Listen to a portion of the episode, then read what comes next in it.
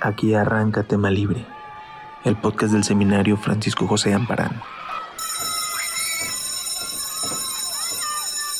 Hola amigos, estamos en otra emisión de Tema Libre, el podcast muy bonito, simpático y coquetón que tenemos en el seminario Amparán. Y bueno, en esta ocasión estoy muy contenta porque nos acompaña en los controles César Gaitán y también tenemos aquí a una parte de la avanzada regia que es Fernando Bañuelos y Fernanda Reinert y bueno, también conocidos como los FERS cariñosamente.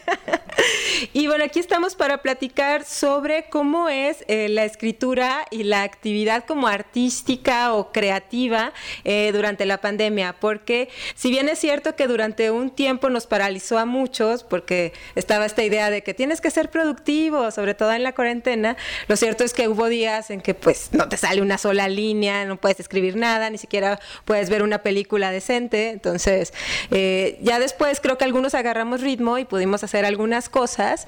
Y quisiera pues que platicáramos justamente sobre cómo es eh, estudiar, escribir o trabajar en algún proyecto en estos tiempos de pandemia, ¿no? Que además me parece que es un tema que sí da mucho miedo porque quiero confesarles amigos que al principio estábamos diciendo, ay, hablemos de cosas de terror, hablemos de fantasmas y al final pensamos, bueno, la pandemia une un poco de esos dos mundos.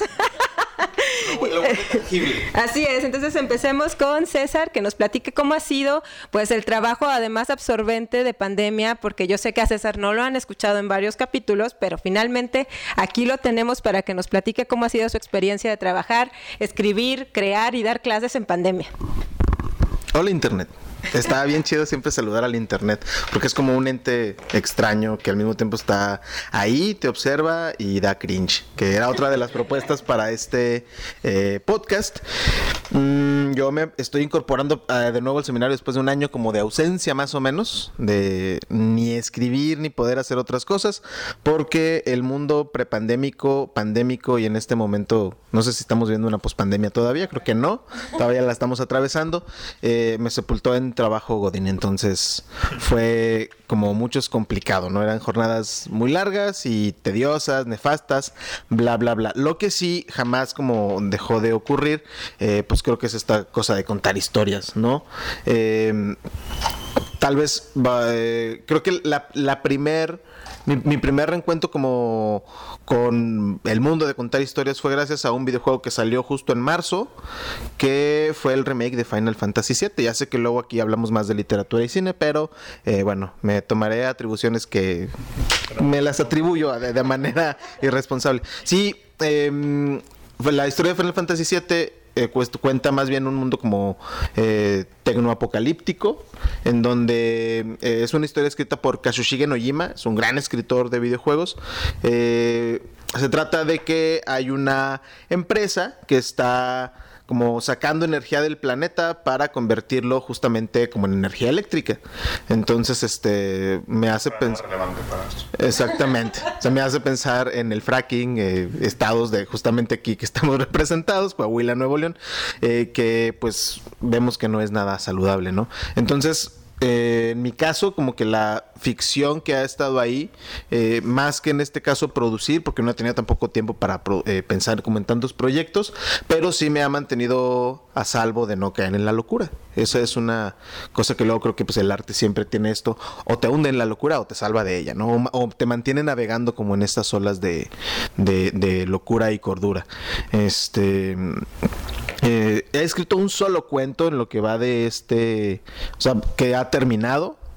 Es justo una historia de, una, de un vato depresivo que le da COVID y solo tiene a su perrita, lo despiden del jale y pues termina quitándose la vida porque pues no sabe cómo enfrentar el mundo post-COVID y primero mata a la perrita y luego se mata a él, ¿no? Este está basado en mi perrita, que la quiero mucho. Obviamente no la no le he hecho nada, aclarando, aclarando. Está viva, Está viva. Voy a estar checando constantemente. Sí, le voy a postear ahí este fotos para dar prueba. Prueba de vida. Prueba de vida. No que no dábamos cringe. Este, y esa es, digamos, la única historia que he podido eh, aterrizar de... Que la escribí más bien como en un momento como de mucha ansiedad. en donde, digo, nunca me dio el virus, pero pensaba si me diera, eh, no quiero dejar a mi perrita sola. Entonces, pues un, un terreno quizá un poco oscuro. Una forma de lidiar justo con la pandemia y con el encierro, ¿no? Pero para no monopolizar esta plática, no sé a cuál de los dos quieren que les pase el, el micrófono, creo que va a ser el elegido. Este, no, te quería preguntar acerca de eso de, de las clases de videojuegos que me has dicho, ¿no? Que estabas dando unas clases acerca de este tema de videojuegos, ¿no? ¿Cómo se relaciona esta como esa experiencia tuya como jugador con estas clases que están dando? Porque yo no sabía que se daban clases de videojuegos en este horrible país. Al parecer nadie sabíamos que se daban clases de videojuegos. Primero es un es el sue- es mi sueño de niño hecho realidad porque como jugador es es, es ese estigma que todo el tiempo te dicen de que pues eso nunca te va a dejar nada. Y mira mamá lo logré. Escucha me están pagando por hablar de monitos eh, y de historias. El, es, es una a mí de hecho ya, ya había empezado la pandemia cuando me invitaron a esta a esta iniciativa que es de Invader Institute eh, una es como un centro alternativo de educación que está aquí en Saltillo este en donde se enseña sobre todo creatividad y tecnología o sea se mezcla como esta esta parte y eh, me contactó Ulises Valencia, que es el director de ahí del, del, del instituto. Me dijo, oye, vamos a abrir una licenciatura para enseñarle a la gente sobre cómo desarrollar su propio videojuego. Eh, por justo por temas de la pandemia está en modalidad eh, virtual como la mayor parte de las actividades que están ahorita que arruinaron mucho eh, la movilidad. Y le dije ok está interesante. De qué se trata me dijo pues te gustan los videojuegos sabes de historia de los videojuegos Eh, no soy una enciclopedia pero pues sí es es como uno de los temas que consumo a diario. Me dijo, básicamente le vas a platicar a la raza las cosas que no están normalmente en internet. ¿No? Porque hasta eso en internet, a pesar de que según esto hay como mucha información, pues no dejan de ser los datos típicos, ¿no? Este, entonces me dijo, no, pues se trata justo de crearles como un criterio en torno a la historia, porque es importante conocerla, eh, por ahí va la, la tirada, y ahora estamos empezando con las clases de storytelling para videojuegos, que entonces ahora son dos clases, eh, la primera está más enfocada justo como toda la parte eh, teórica de lo que ha ocurrido en la industria y eh, recientemente estamos como eh, aprovechando para decirle a la raza así es como puedes empezar a escribir más allá de que esté basado en videojuegos eh, así podrías empezar a enfrentar la hoja en blanco cuáles son las historias más comunes en los videojuegos que vean que hay también tropos que se repiten dentro de ahí y qué herramientas les pueden servir este, so- la mayor parte de los estudiantes son de fuera de México. Es una cosa bien interesante. Hay solo dos personas de aquí y eh, la mayor parte está en Centroamérica. Centro y Sudamérica. Es una cosa bien extraña. No sabía que había como esta hambre tan fuerte en, en esta parte del continente.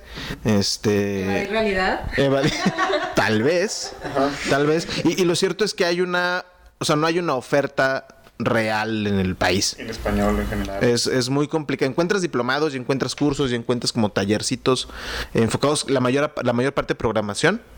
Pero acá va desde programación, diseño, creatividad, este eh, suena medio extraño, pero luego pues hay leyes en los videojuegos que dices eso solo puede ocurrir aquí, como normas que ocurren dentro de los juegos, y pues de eso va la carrera, y en este caso pues ahí estamos haciéndole eh, digamos mucho mérito al rincón del friki, este ahí está representado en alto y con orgullo. Otra vez mamá, míralo, mírame. Sí se puede.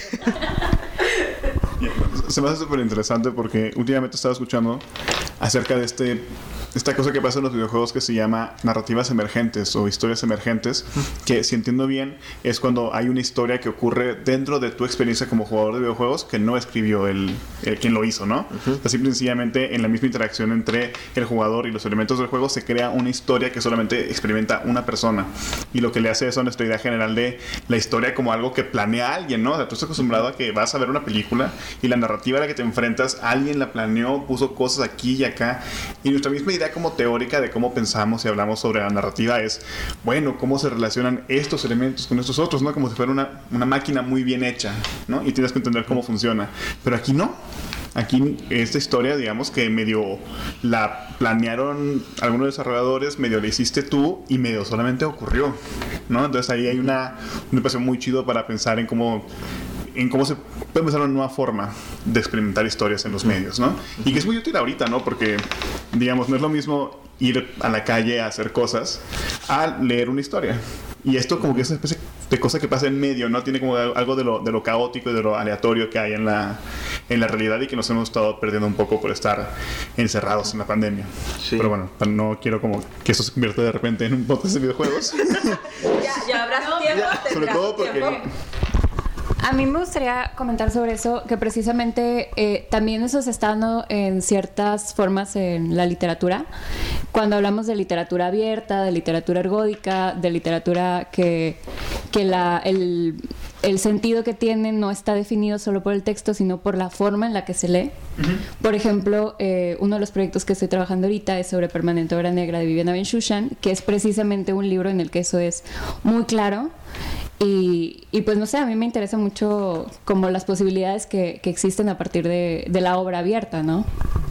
Sí, sobre todo, bueno, este, nosotros todos aquí conocemos el, el texto de Aben Shushan, pero tiene esta modalidad específica que es en una página de internet, ¿no? Uh -huh. Entonces puedes como decir un poquito más sobre cómo es, porque yo escribí, entiendo muy bien de qué hablas, pero... Ah, bueno, eh, Vivian Aben Shushan escribió un libro en una serie de tarjetas de 4x6.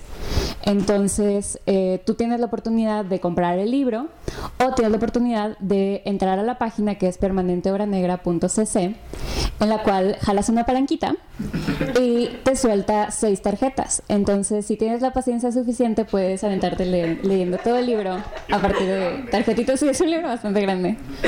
Pero en sí como la experiencia de, bueno, o sea, si yo en este momento jalo la palanca y me van a salir seis, seis tarjetas, va a ser una experiencia de lectura muy distinta a la que pueda tener cualquier otro lector en la infinita posibilidad de combinaciones que, que va a haber a partir de esa de esa jalar la palanquita, ¿no? Y, y, pues creo que esto está muy relacionado con los videojuegos porque al final del día cada quien va a jugar el juego de una forma distinta, aunque tengas que pasar por los mismos por los mismos niveles, etcétera. Pues es, o sea, tú estás interpretando o estás dándole una lectura al, al juego a partir de, de lo que te toque, ¿no? en ese sentido, creo, o sea, la interacción creo que es una parte clave, ¿no?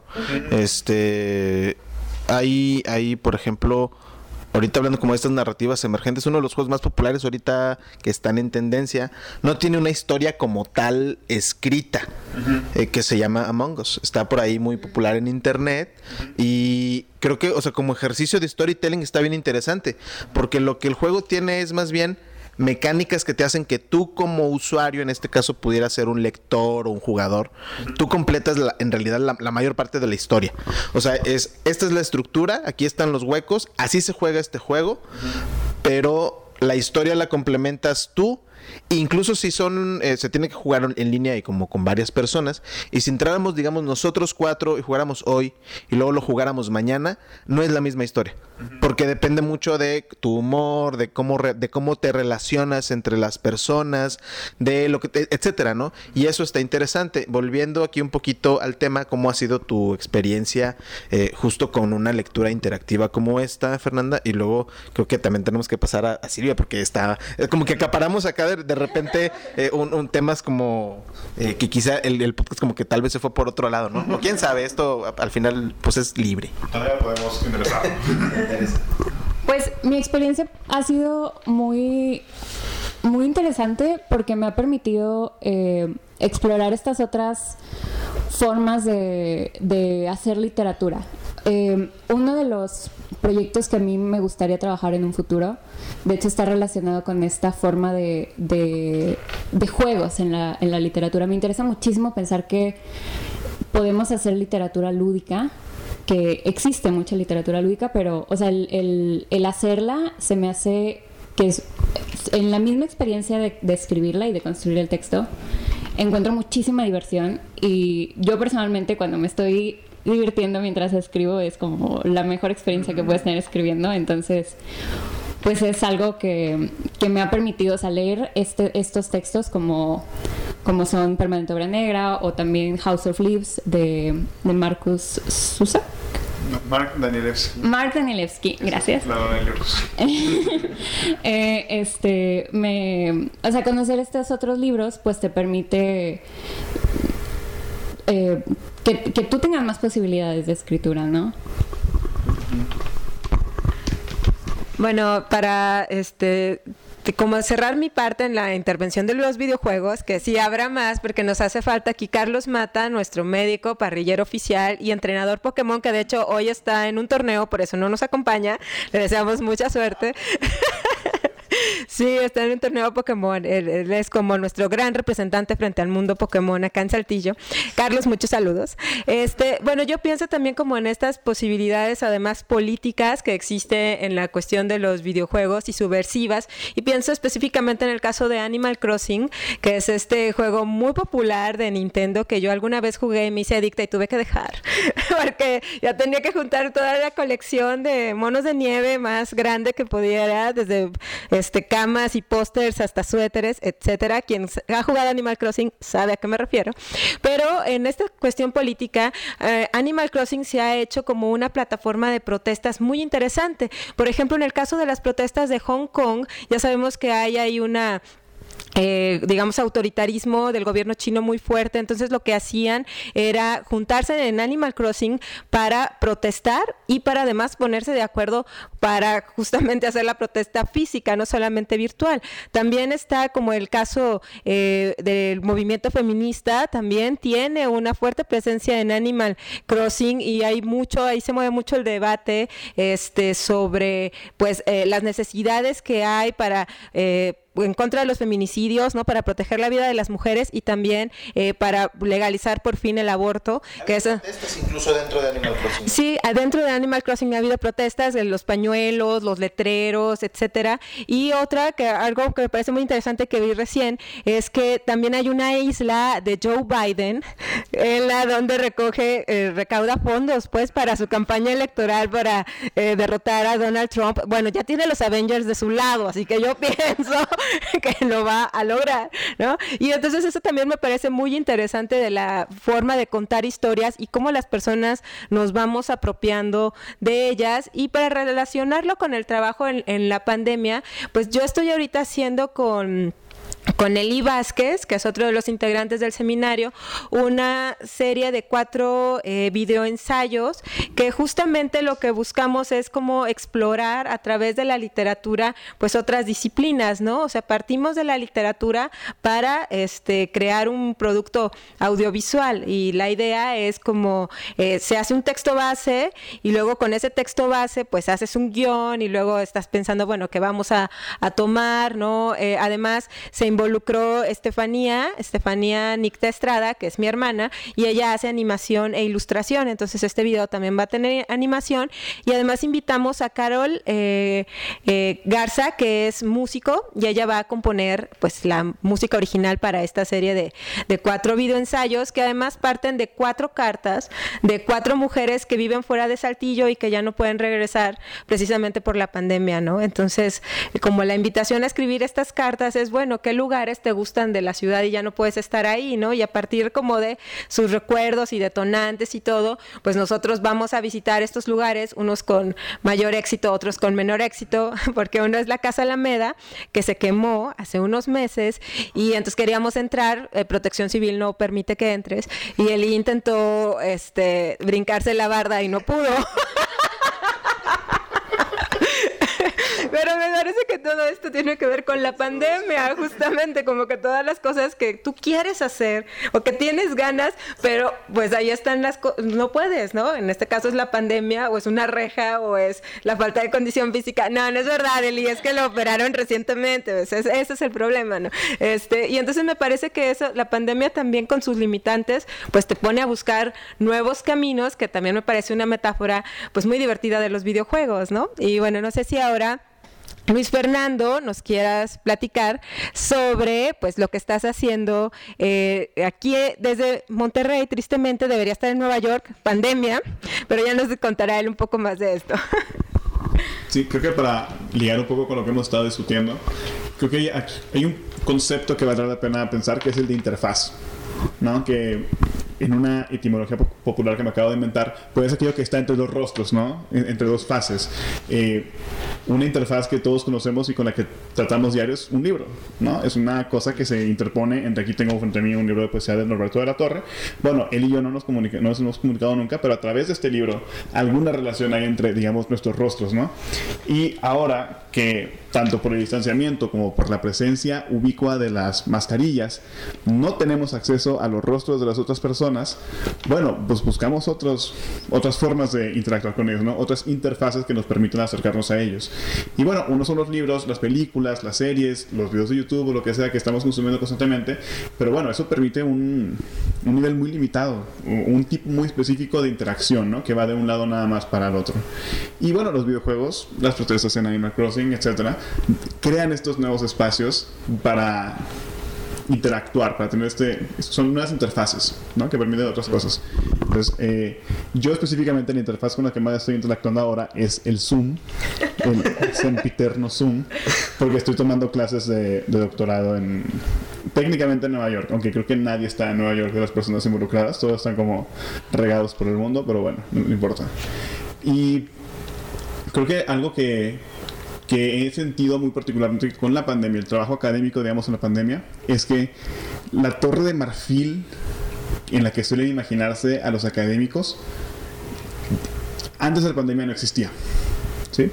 Eh, yo dije, bueno, voy a estar estudiando un doctorado, voy a estar encerrado en mi casa con internet y un montón de libros, pues no necesito nada más, ¿no? O sea, ya aquí están todos los papers, los puedo bajar de JSTOR todos los libros los puedo sacar de la biblioteca y etcétera, pero yo llego ahí y resulta que lo que me piden es que haga entrevistas, que vaya a bibliotecas, que empiece a buscar información por fuera de lo que ya está en los libros, lo cual tiene mucho sentido. Si piensas que un doctorado es ante todo un espacio de creación de nuevo conocimiento y no tanto de formación, lo que se espera de un estudiante de doctorado que después se haga académico, pues es que escriba cosas nuevas, no que repita lo que ya está en los libros que ya hay. Entonces, evidentemente, si uno quiere agregar a esa enorme conversación que son los libros, pues hay que ver fuera de ellos también. Aunque claro que parte importante sí es leer libros, sí estoy mucho tiempo leyendo libros. Entonces, sí, tengo que aclararlo, ¿no? Pero Sí, creo que la, pandemia me, ha dado un, espacio para darme cuenta de que el, trabajo académico, digamos, incluso el trabajo libresco en general, nunca es solamente con los libros. Aunque por más que el estereotipo sigue siendo ese, ¿no? La persona encerrada, leyendo, el artista solitario. Creo que eso nunca ha sido suficiente, por más que esa es la parte como que más dominante y que más se ve, si lo demás no se puede hacer. Y esto, aquí está el hecho de que estamos aquí todos platicando uh -huh. físicamente, con cuidado, pero físicamente. Entonces, no sé si alguien más quiere platicar algo acerca de este trabajo con las interfaces o... Sí, precisamente algo que les com quería compartir. Eh, yo también paso mucho tiempo en nuestro querido Zoom, eh, pero más que platicarles de, de, las horas que paso dando clases en Zoom, quería platicarles de las experiencias que he tenido en Zoom que me han resultado muy padres y que siento yo que de otra forma no podría haber tenido. Que yo sé que es pues un poco como Ay, sí, me ha ido muy bien ahorita con la pandemia, pero la verdad es que sí, me, me he sacado cosas buenas. Por ejemplo, eh, recientemente se realizó eh, por parte de Girl Up, eh, Tec de Monterrey y Girl Up WAP, se realizó un slam poetry uh -huh. en el que tuve la oportunidad de, de, leer un texto acompañada de otras 10 chicas. Uh -huh que de otra manera no habría podido conocerlas, no habría podido leer sus textos, probablemente eh, no hubiera llegado yo a sus textos y mucho menos a su, a su voz, porque pues era un, un evento en vivo. Uh -huh. Entonces, eh, eso por un lado, otro, en otro espacio tuve otra oportunidad de, de participar en, un, en otro slam poetry también que se hizo por Zoom, este parte de eh, He for She del TEC de Monterrey. Uh -huh. Y en ese particularmente creo que fue un espacio muy bonito porque a través de los comentarios del Zoom, que ya ven que están las caritas por un lado y del otro lado están los comentarios, cuando me di cuenta, cuando terminé de leer mi poema y me di cuenta de lo que estaba en el chat, creo que nunca había recibido tanto amor y tanto cariño al haber leído un poema como en esa ocasión. Porque aparte era un espacio padrísimo porque lo definieron como un espacio separatista. No podían entrar chicos, éramos puras chicas. Entonces... Eh, la, la forma en la que se expresaban las chicas y que yo también me va- vas a expresarme de las demás poetas que pasaron fue fue padrísimo. Y, y nunca había tenido esa interacción en un, en un espacio em, de lectura, de poesía, que pues igual y si se te acerca alguien y te dice, ay, qué padre está tu poema, y así, pero, pero ese, ese em, feedback que pude tener y que pudimos tener las, las chicas que participamos en este slam fue verdaderamente muy valioso. Y que, es algo que, que creo que esta interfaz que muchas veces sentimos tan limitante, en este caso permitió que se, que se diera. Hay, hay dos, eh, perdón, eh, algo iba a pasar, pero me, me- interrumpí. Hay, hay dos eh, cosas que sí, bueno, son dos proyectos que me volaron la cabeza durante esta pandemia. y justo tienen que ver uno con libertad de expresión que mezcla los videojuegos. A propósito, esto que mencionábamos ahorita, se llama eh, La Librería Sin Censura y lo liberaron eh, ahora en, ma- en marzo de este año. O sea, justo cuando empezó el encierro, eh, por ahí lo liberaron. Es un proyecto que ocurre todo en Minecraft, un juego que es bastante criticado porque dicen, ah, es para niños rata y etcétera, ¿no? Eh, pero lo que hicieron eh, un- una agencia de justamente eh, periodistas de a pie, si no mal recuerdo, periodistas de pie dijo, hay mucha censura en el mundo en términos de libertad de prensa. ¿Qué podemos hacer? Para burlar como los justamente que los gobiernos censuren algunos artículos de reportajes que tienen que ver con narcotráfico, con críticas al poder. Y lo que hicieron dijeron, bueno, si, si las leyes prohíben que estos artículos estén eh, públicamente en, en sus respectivos países, este videojuego es el que se ha vendido muchísimo más que cualquier otro eh, a nivel mundial. Entonces dijeron, pues está a la venta en la mayor parte de los países. Vamos a crear una biblioteca virtual que esté disponible sobre todo para un público joven y que este público joven conozca artículos y reportajes censurados. Originalmente son cinco países, México dentro de ellos. Eh, y ahí- aquí hay si no me recuerdo, son 12 periodistas eh, mexicanos, algunos que han sido asesinados justo por su trabajo eh, al, al momento de estar publicando información. Y eso cuando lo conocí me voló la y dije, ah, o sea, Cabrón.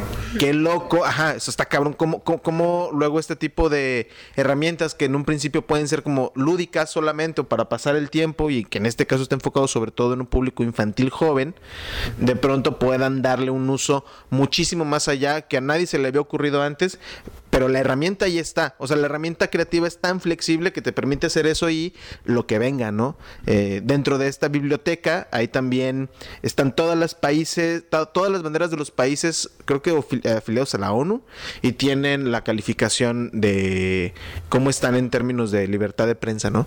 Entonces, tú puedes entrar ahí, descargas el mapa, vas y dices, ah, mira, no sabía que podía encontrar esto. Y lo más chingón de todo es que ahí están también los artículos. O sea, tú puedes leer los reportajes y artículos dentro de Minecraft.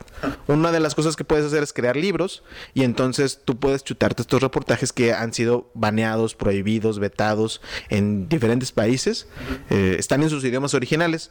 Entonces, eh, México es uno de ellos. Está Rusia. Si alguien sabe ruso, pues por ahí podrá hacerlo. Lo, lo malo es que no lo puedes tomar y, tra- y- traducir. Ese es el, el tema complicado. Pero es eh, Rusia, Egipto, Arabia Saudí, México y se me escapa el otro.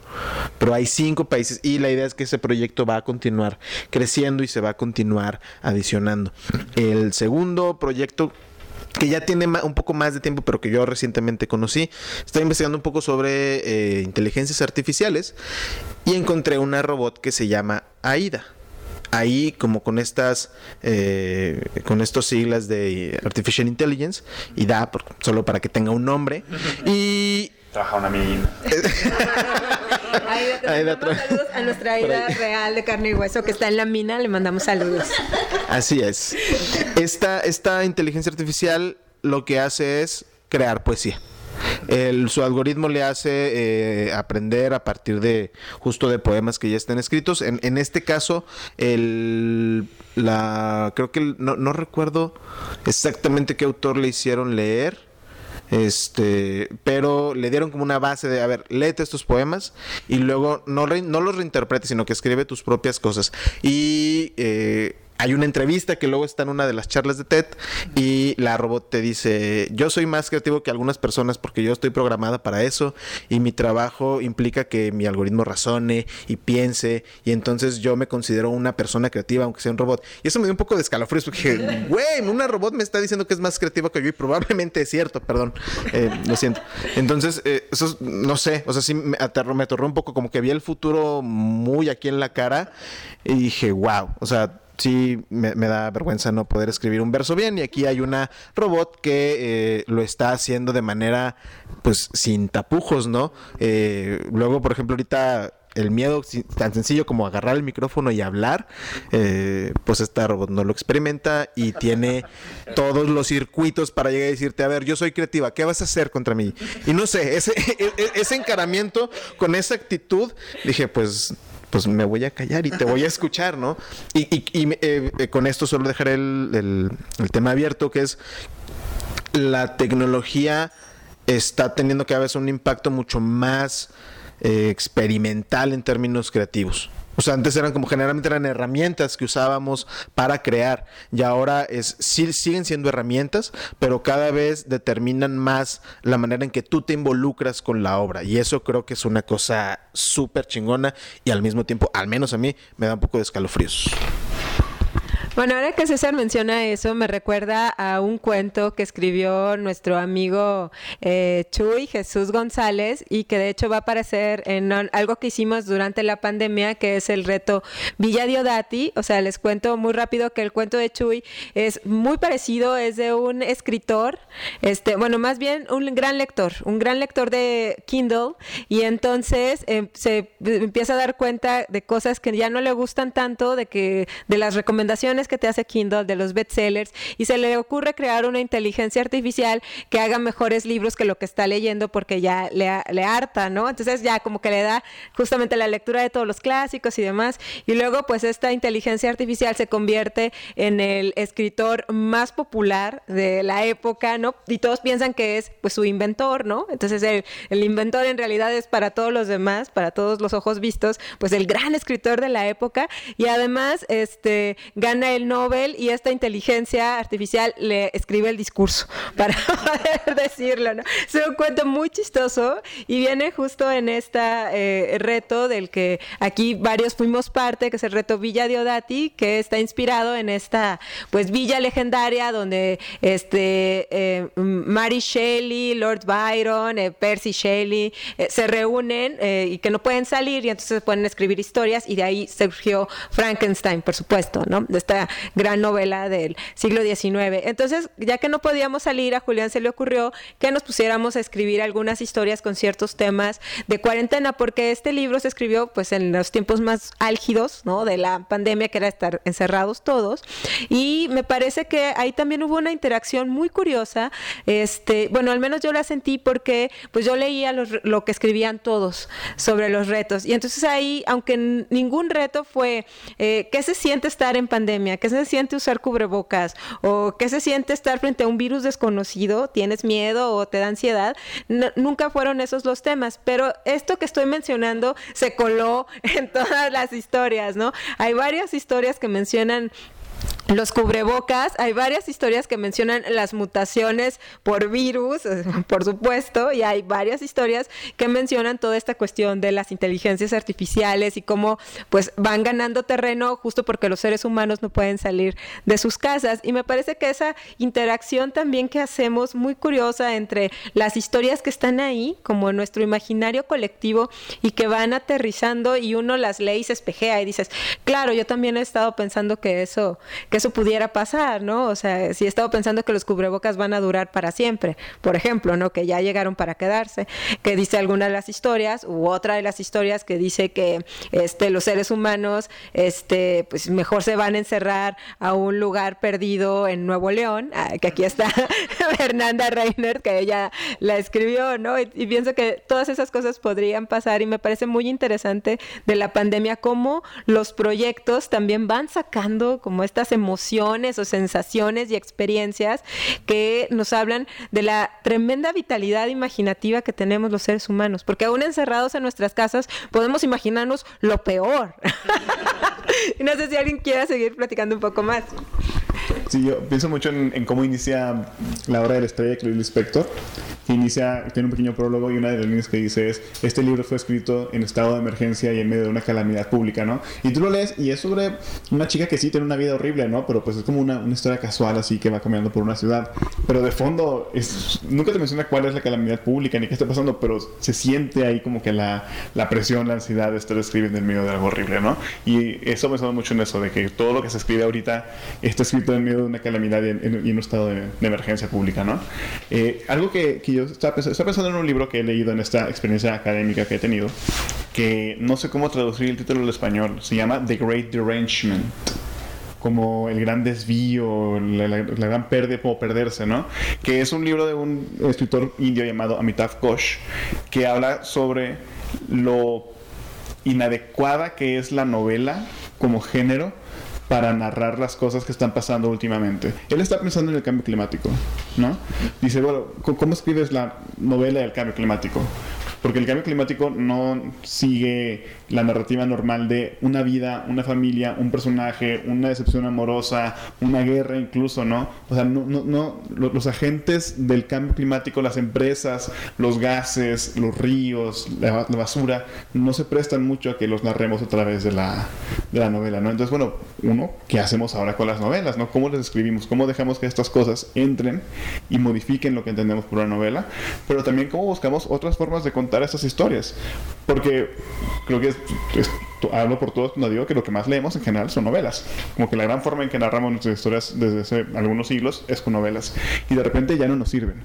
Y aquí hay como dos grandes fuerzas que han salido, que han surgido en lo que estamos diciendo, que son la tecnología y el virus, que nos están demostrando que lo que entendemos como humano igual y no es así como lo habíamos imaginado, ¿no?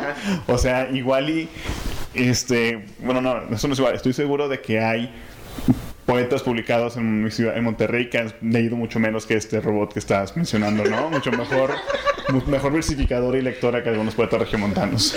Está, necesito leerla, ¿no?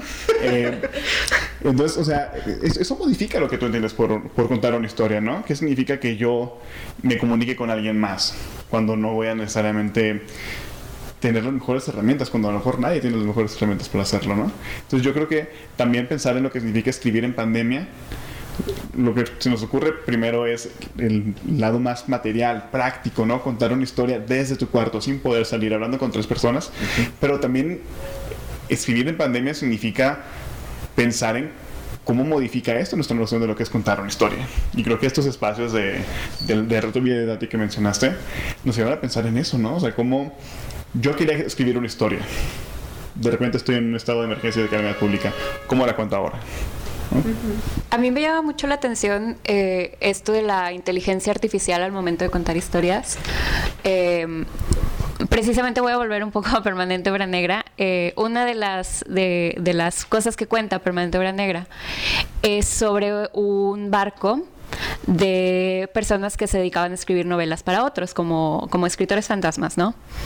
Entonces, eh, ellos deciden que están hartos de que, de que los traten como esclavos, esclavos de la palabra, esclavos de la letra, y van a crear una máquina de plagios, una máquina que, cree las novelas para que ellos no tengan que hacerlo.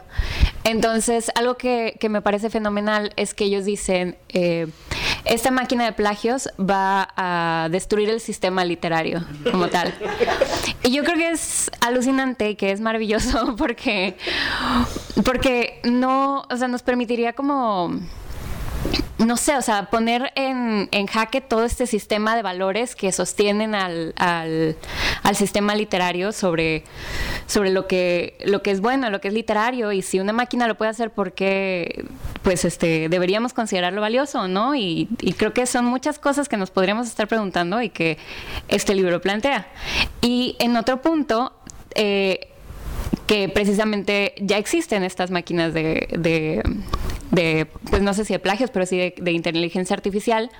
Una de ellas con la que tuve oportunidad de escribir slash jugar fue la máquina de Lazarus Corporation que es, una, es un cuadro en una página de internet en la que tú le metes un texto y te arroja un poema a partir de ese texto, remixeándolo, copiándolo, haciéndole cotops, este, entonces la pregunta que que yo creo que este, este aparato nos plantea es si el texto que sale de, de ese pues de ese ejercicio de, de reescritura puedes decir que es un texto tuyo.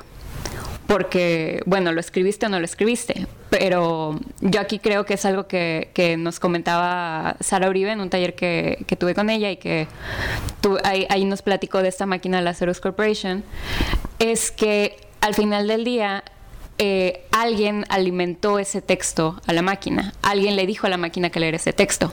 Al final del día, alguien le dijo a Ida qué textos leer. Porque, o sea, igual y si yo le doy a Ida todo el canon occidental, va a salir algo muy distinto a que si le doy literatura de márgenes para leer. Entonces creo que al final del día, pues puedes, este, o sea, la persona que elige qué es lo que se está leyendo, está haciendo un acto de escritura, ¿no? Ahí en ese sentido, eh, creo que las decisiones justo autorales son un tema importante. Eh, el, mío es nada más un comentario ahí, como un poquito al margen. trabajo en un periódico y lo que más me llamó a escribir la atención al, a la semana que habíamos entrado todos en, el encierro no eran las grandes historias que estaban ocurriendo. dije, voy a ir al supermercado y voy a hacer las compras y voy a hacer una crónica. Y en esa crónica me di cuenta que eh, los hombres somos unos inútiles para hacer las compras. O sea, fue, fue como, o sea, como no iba nada más a comprar, sino a ver y, y, estar observando y todo y documentar, eh, me topé que el, no sé, 90% de las personas que estábamos ahí éramos hombres de mediana edad, los cuales todos, así, eso sí, vi todos, consultando en videollamadas y por teléfono, mostrando las frutas y los, y los así, de verdad, de, me, topó, me, tocó un caso, me topó un caso de un, un sujeto que estaba ahí, eh, que estaba como él entrando en una, en una ansiedad tremenda porque no sabía cómo escoger unos tomates. Y le decía, le, le ponía, pues no sé si era su mamá, su esposa, su lo que sea, pero era una mujer, era muy, porque se estaba escuchando en altavoz y estaba como en videollamada y le decía, pues es que míralos. Y, y yo escuchaba la respuesta que era, pues es que tienes que tocarlos, pero ¿qué les toco? ¿Qué les siento? O sea, cómo se siente escoger un aguacate? Y eso me pareció muy alucinado. Dije, mira, si este es el fin del mundo, no fue. obviamente hay un respeto a la gente que está pasándola muy mal, o sea, y la, gente está muriendo, pero digamos que el proceso de cómo llegamos a, a darnos cuenta de que la gente estaba muriendo fue que mucha gente tuvo no sabía cómo enfrentar las compras diarias. Y eso me causó una gran incomodidad porque neta somos muy inútiles. Y no solo lo vi en el, primer departamento, que es el de las, las frutas y verduras, sino en todo el, recorrido vi eh, hombres que estaban. ¿De cuál? Pues es que tuve, no, dime de cuál, o sea, no, sé de no sé ni cómo hacerlo y al parecer soy incapaz de tomar una decisión al respecto. No digo que todos estén ahí o que estemos ahí. Eh, a mí, por ejemplo, lo que me pasó fue que, según yo, ya había hecho la selección de frutas y verduras. Me dijeron, no, sácalas, yo, yo quiero ir. O sea, voy a ir yo después a elegir solo eso. ah, mira, o sea, me mandas para unas cosas. Y, ajá, la verdad es que tiene sentido porque yo no como muchas frutas y verduras. Entonces también era muy injusto que dijera, este me voy a llevar cuando no, no hay una consecuencia ahí. O sea, yo no me lo voy a comer, ¿no? Este, y digamos que esa fue como eh, mi, la crónica, bueno, al menos a mí, yo disfruté mucho escribiéndola, pero sí fue un reflejo como de la inutilidad de, nosotros como vatos diciendo, mira, o sea, nunca nos habíamos puesto a, tareas tan sencillas y, e importantes al mismo tiempo, que es cómo escoges un aguacate y resulta que somos unos inútiles para eso. no sé, me causó interés. Bueno, yo quisiera retomar un poco de lo que platicaba Luis Fernando, que es cómo vamos a contar, ¿no? Cómo vamos a narrar y, y también pensando en lo de César, y yo pienso que tenía programado este año un curso en Querétaro de crónica eh, presencial. O sea, me lo propusieron a principios de año, pero bueno, claro, pandemia, y entonces se convirtió en un curso virtual. Y entonces cuando ya estaba pensando en el curso, decía, bueno, eh, ¿qué ¿cómo vamos a hacer crónica, verdad? Estamos todos encerrados en la casa.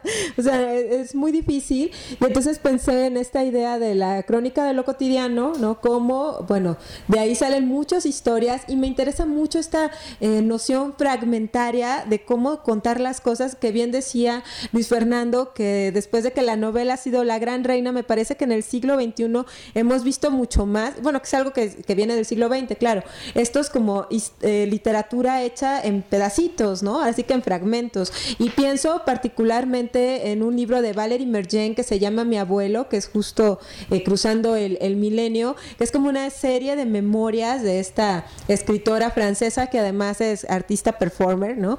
Este que cuenta, es una autoficción, eh, de hecho te la venden como novela, pero no lo es, porque es una serie de párrafos, ¿no? En los que pues está platicando su experiencia vital con su familia, ¿no? Quiénes son, cómo los recuerda, ¿no? O sea, cómo eran, cómo se separaron sus papás, pero les estoy diciendo que es un libro de menos de 100 páginas y todo escrito en párrafos, ¿no? O sea, como una mini historia en cada párrafo, y eso me lleva a otro autor que también me ha interesado mucho en la pandemia, que es George Perex, que es este autor de Lo Infraordinario, este ensayo que justamente me parecía un gran tema eh, de cuarentena, que es como buscar en las pequeñas cosas ínfimas que muchas veces no les damos importancia, las historias. Y entonces cuando estaba haciendo este taller eh, virtual y estábamos pensando en temas para cómo escribir una crónica, este, pues una de las eh, chicas que tomó el taller me decía, ay, bueno, eh, porque yo les preguntaba, ¿por qué no hacer una crónica del Zoom,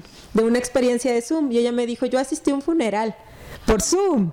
Y entonces decía, wow, eso está interesantísimo, ¿no? Porque luego nos contaba que, que la viuda pues nunca quiso poner, eh, prender la cámara y todos estaban muy preocupados por ella porque no prendía la cámara y luego ya la prendió y duró como un minuto y luego se salió y entonces como todos las familiares reunidos a través de todo el país, este, pensando en la persona que había fallecido y qué protocolo voy a seguir para hacer este funeral por Zoom, ¿no? A mí me parecía... claro, exacto. Dice Luis Fernando, ¿me pongo pantalón o bastará solo con el saco y la corbata, verdad? Y mis shorts. Ah, porque hace mucho calor en Monterrey, hay que decirlo, ¿no?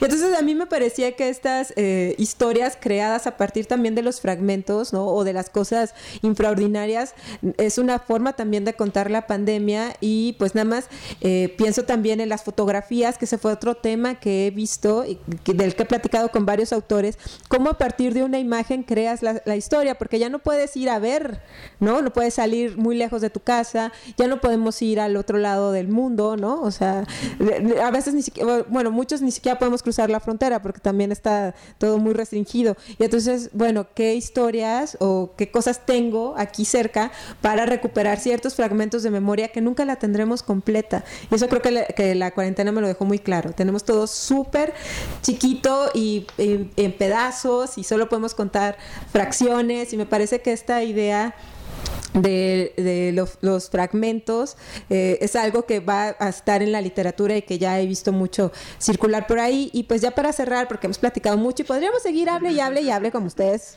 nos pueden escuchar amigos, eh, quisiera pues que cada uno cerrara con eh, lo que espera, eh, que si espera algo, ¿verdad? en tiempos de pandemia, ¿no? Nosotros somos optimistas, yo sé que sí. Este, ¿y qué sigue, no? O sea, ¿qué sigue de escribir o de pensar o de estudiar o de, o de qué? Ya para cerrar este podcast tan bonito. Antes que nada, una, una amiga que es teatrera me contó que hizo precisamente una obra de teatro simulando un, un, funeral en Zoom. No me imaginaba que iba a ocurrir en la vida real. Pero que, sí, la vida el arte. Y algo que ella me decía que creo que sirve para hacer una reflexión final es que muchas personas cuando intentaron llevar el teatro al Zoom, lo que hicieron fue intentar recrear el teatro real y ponerlo ahora nada más en digital, ¿no? Y evidentemente no funcionó y fue un desastre para todos. Y decía, no, es, es que es otro medio distinto. La interacción que se crea entre espectadores y actores la experiencia corporal misma de estar, entre comillas, en el teatro es distinta completamente cuando estás, de hecho, en un teatro, cuando estás solamente en frente a tu computadora, ¿no? Entonces, el camino para ella fue reimaginar lo que es el teatro, ¿no? Son nuevas herramientas, son nuevas condiciones, nueva relación con un público y una vez que como que ya aceptas eso, que no intentas recuperar algo que ya no está ahí, sino que trabajas con lo nuevo, es cuando puedes encontrar un nuevo camino para contar las historias. Y yo creo que es, okay, esa es una cosa que creo que es importante para, bueno, que, con lo que yo me quedo de esta conversación. Y la otra, eh, cuando iniciaba la pandemia, una vez estaba hablando yo aquí con Fernanda, y le estaba diciendo es que esto eh, es el primer como evento histórico así fuerte que nos toca a, mi generación por lo menos, ¿no? De, los noventas. Y pues, o sea, esto va a marcar lo que se va a escribir y cómo se van a contar las historias de aquí en adelante, ¿no? Y, y me acuerdo de la frase, esto es como nuestra primera guerra mundial como lo que fue para la generación de inicio del siglo la Primera Guerra Mundial. Y Fernanda, con mucha este, sensatez, creo yo, nos dijo, Luis, estás encerrado en tu casa, o sea, no estás haciendo nada, esto no es la Primera Guerra Mundial, ¿no? Este, estás viendo películas en tu cuarto, ¿no? Y yo en ese momento fue como que es cierto, no puedo discutir eso. Sin embargo, después estoy pensando, bueno, Virginia Woolf también estaba encerrada en su casa, ¿no? Y, no es por decir que yo soy Virginia Woolf, sino como me refiero a no, porque yo hace mucho que dejé de intentar como escribir así ficción. Nada más por eso no soy Virginia Woolf. Pero me refiero a que, o sea, como quiera, es, es, una función particular la de la escritura y no todos tienen que estar en la, en la línea del frente. Claro, tiene, sí tienes que estar muy consciente de dónde está la línea del frente y quiénes son esas personas que están manteniendo tu realidad material, ¿no? La reproducción de la vida, como dirían los marxistas. Entonces, yo creo que eh, eh, cuando empecemos a planear esa escritura de la vida en la pandemia, etcétera, la cosa no va a ser en estas grandes historias. Creo que es, justo lo que decía César. No va a ser contar sobre virus y sobre gobiernos y sobre fronteras, aunque son historias importantes y alguien tiene que contarlas, ¿no? A lo mejor la historia va a estar justo ahí en un señor que no sabe escoger un, un aguacate, ¿no? O en una persona que tiene que enfrentarse al duelo en su casa encerrado frente a una cámara y sin la fuerza para aprenderlo. Precisamente eh, al principio de la pandemia, cuando hablaba, fue en una conversación que tuve con Luis que yo estaba muy como, estaba muy frustrada y muy enojada en esa, en, ese, en esos momentos y creo que todos podíamos como identificarnos con eso. Pero yo particularmente tenía esta, eh, esta idea de que me daba mucha flojera todos estaban hablando de que ya querían ver cuál iba a ser la gran novela de la pandemia que se iba a escribir en un futuro. Al menos lo, leí un par en un par de ocasiones. Entonces, yo pensaba como, qué flojera que vamos a tener que leer esta historia sobre una no sé, o sea, me lo imaginaba sobre una historia tipo James Bond con virus, virus, este, armas virológicas, este, y espías chinos y cosas así, porque eso era como que lo que circulaba en esa época. O sea, al principio de la pandemia había un montón de teorías conspirativas y cosas así que, que eran muy estresantes para agregarle al estrés que ya vivíamos en ese momento. Entonces, que fue precisamente eh, esto que me dijo, que me dijo Luis, que, que eran en las historias de, del día a día donde se iban a, surgir estas, estas, estas narrativas que vamos a, entender, para entender después la pandemia. Y creo yo que, que ya están surgiendo precisamente eh, las podemos ver en el libro Villadati, cómo, cómo se, se cuela este tema en todo lo que estamos haciendo, porque al final del día nosotros escribimos sobre lo que, lo que sentimos y sobre lo que tenemos enfrente y no tenemos otra cosa sobre la que hacer literatura más que con lo que siento yo que podemos tocar con nuestras manos, que en este momento es, es esto. No sé qué venga, pero creo que una cosa que, se, que, ya lo mencionaron, pero yo creo que ahí está gran parte de, uno de los cambios de, sobre todo de tema, es que se va a perder mucha corporalidad, o sea, dentro de los relatos. O sea, ahorita, por ejemplo, podemos leer algo, eh, como nosotros sí nos, nos, nos ha tocado tener un precedente donde el contacto físico es muy normal y no hay una consecuencia que puede ser mortal o, al menos no, no, no, en, lugares donde no se supone que no lo sea. Eh, no sé, pi- pienso en, por ejemplo, la, la relación de una abuela con sus nietos que no se pueden abrazar ni se pueden ver y que eso les causa mucho dolor a, e- o sea, esa relación eh, como, como entre ese tipo de, relaciones van- va a estar como interesante cómo se exploran. Eh, las carnes asadas que acá en el norte son muy comunes, bueno, ya participé en una carne asada virtual. Es, o sea, es que, o sea, ¿qué, qué- estamos haciendo, no? Ajá, o sea, y, y- y, por ejemplo, o sea, eso no es un, si, si me preguntaran, pues esa no fue realmente una carne asada, o sea, se pierde la esencia. Hay cumpleaños que se celebraron en Zoom, funerales, ya lo mencionaron. eh, hubo pedas que ahora se llevaron a cabo, cada quien bebiendo en su casa con sus amigos.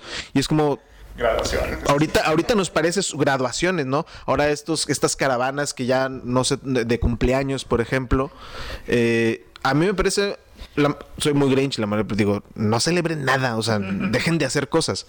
Pero bueno, ese es solo mi punto de vista. El mundo tiene que avanzar y lo que me parece increíble es que esto que ahorita sí nos está pareciendo como muy extraño, va a ser el canon de los próximos años. No sé qué tanto vaya a durar, pero eso definitivamente va a impactar en la literatura y creo que la generación que va a crecer leyendo este tipo de historias, eh, o sea, vamos a ser los raros para eso, porque decir, ¿a poco en tu tiempo se tocaban? O sea, ¿a poco en tu tiempo podías ir a una fiesta con 200 personas o los, no, no sé qué vaya a pasar con los antros eh, eventualmente, etcétera? O sea, creo que este tipo de narrativas van a cambiar y sí, si vemos lo macro, pues eh, es muy evidente. A mí me interesaría ver qué onda con estas historias en cortito. ¿No? Este, o sea, eso va a estar, me parece que a mí que está ahí lo, lo más interesante. Y eh, creo que hay, creo que hay una cosa que también se disparó mucho con, gracias a la tecnología y todo, sobre todo en esta pandemia, mucha gente empezó a crear. O sea, mucha gente que empezó a escribir, a hacer videos. eh, TikTok es una plataforma increíble. eh, más allá de que haya cosas banales, es una herramienta. O sea, la herramienta no es mala. El tema es la calidad de cosas que tú puedes hacer ahí, ¿no? La creatividad que le puedes meter. Y mucha gente descubrió que podía crear. Y eso creo que es una cosa a la que no nos habíamos enfrentado antes. Porque la gente con tiempo empezó a decir, mira, puedo contar historias. Y eso está súper chingón y eso siempre se va a agradecer. Y obviamente veremos si eso, eh, cuando esto se modifique o cambie, veremos si esas personas siguen ahí creando. Pero es interesante, creo que ahorita todo el mundo descubrió que tenía algo que decir y que podía tener una audiencia, que tal vez no se va a llevar un aplauso físico, que tal vez no va a ganar un premio, pero hay gente que dice, ¿y yo para qué quiero un premio si tengo un millón de seguidores en las historias que estoy contando, ¿no? Y, y- y hay que ponerlo sobre... ¿Quién, quién no quisiera ese, ese volumen de audiencia? ¿No? Entonces creo que eso también va a ser una cosa bien extraña, sobre todo ahora. Bueno, y también se pueden meter a talleres, ah, que hay muchos. Hay ahorita, es que eso también me parece muy interesante, ¿no? De, de la posibilidad, la cantidad de oferta que antes era más bien limitada o tú tenías que moverte a otra ciudad y ahora puedes tomar talleres y conversatorios y... No, exactamente. el caso de, de Luis, a distancia, desde la comunidad, de comodidad de tu hogar, puedes escuchar a Ann Carson leer poesía lástima. Esperemos que Ann Carson venga en algún momento Saltillo. Y este, bueno, pues nada más para cerrar, pues yo sí quiero recordarles, por favor, compren nuestro libro, Villa de Odati, está en preventa, va a durar hasta el 20 de noviembre en preventa, entonces chequen en el seminario para cómo adquirirlo. Y pues muchas gracias a Fernanda Reinert, a Luis Fernando Bañuelos y a César Gaitán, que estuvo ahora en los controles. Este, la producción estará a cargo de nuestro querido maestro Pokémon. Esperemos que hayas ganado tu campeonato, Carlos Mata. y bueno, yo aquí, Silvia Georgina, este, haciendo los chistes ocasionales de la velada. Y bueno, esperemos que nos escuchen en nuestra siguiente emisión. Adiós y nos vemos, escuchamos más bien pronto. Adiós. Adiós. ¡Ay! Bye. Ahí viene la distopía.